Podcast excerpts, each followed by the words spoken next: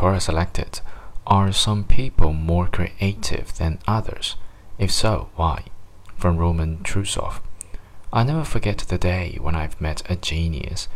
People often describe such experiences as intimidating, but for me it was one of the most inspiring and reassuring things ever. The process of inventing something new, he told me, depends on the breadth of your experience, your willingness to avoid a beaten track, and your readiness to be wrong. I understand the first point, you don't create out of nothing, you synthesize. The second point is more about your personality. You can get used to your familiar methods of work and unknowingly abandon any innovation.